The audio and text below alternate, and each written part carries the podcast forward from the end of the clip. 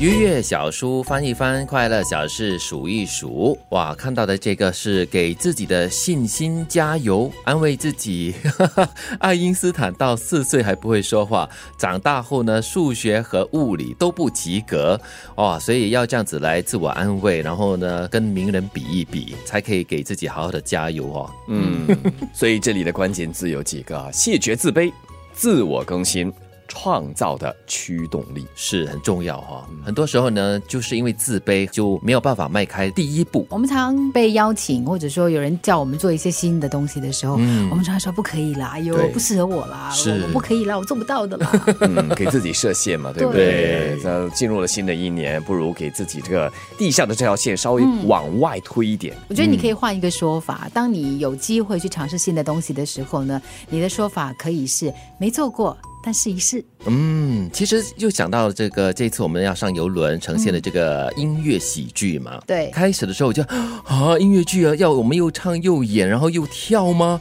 真的是自己从来没有做过的事情。第一个感觉就想抗拒，嗯，然后因为就觉得很没有自信呐。后来可是排练着排练着，哎，感觉这个信心一点一点的增加中。嗯嗯，之前我们也说过嘛，如果自己的这个内在力量不够大的话，可以靠一些外在的助力，嗯，一些拉力，找一些人。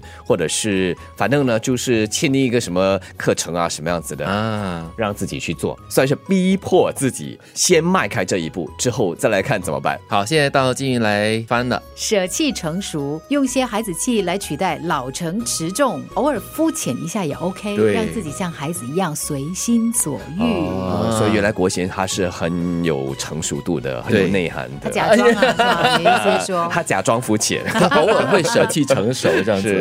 其实我们都说嘛，每个人心里应该要住着这个孩子，这个孩子很重要，因为他会让我们呢，抱对事物抱有好奇心，对，去探索，去学习。其实我应该纠正你，不是说应该的，其实这个孩子本来就是住在我们身体里面的，他从来没有离开过，哦，是我们把他。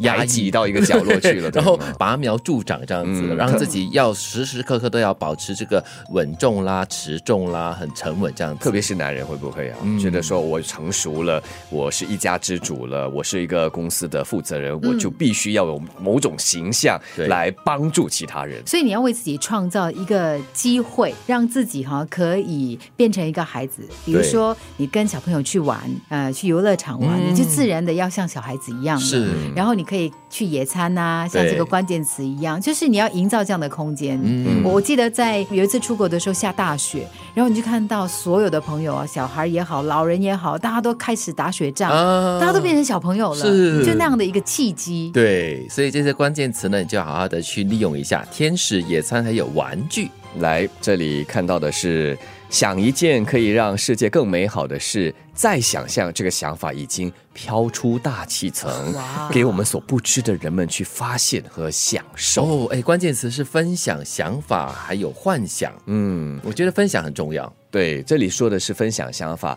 可能你就认为说我这个想法，嗯，是拙见，呃，应该没有什么影响力，或者是可能会被人家取笑。不过你说了出来，或许别人也会有同感呢。因为从你的生活经验里面呢，可能大家都可以学到一些些东西的。而且有的时候，我们就是被现实。框住了。嗯，如果你没有放大那个空间跟格局去幻想的话呢，其实你会忽略掉很多的无限的可能。嗯，我你知道，你知道以前呢，我的外甥有一次我们在送飞机的时候，他就看到那个行李这样被拖走嘛，就在那个输送带嘛，然后他就说：“阿姨，你想哦，那个行李。”进了那个洞之后，哇，它应该像是一个超级星球一样，你知道吗？那个行李就会飞起来。那我就那边愣着了，我就发现，哎，小朋友的那个 幻想幻想世界里面是非常的奇特的。所以偶尔真的应该要好好的想一想，就是想象一些东西。嗯，这和之前我们提到的哈，呃，保住这心中的这个孩子，似乎是异曲同工之效。是，给自己的信心加油，安慰自己。爱因斯坦到四岁还不会说话。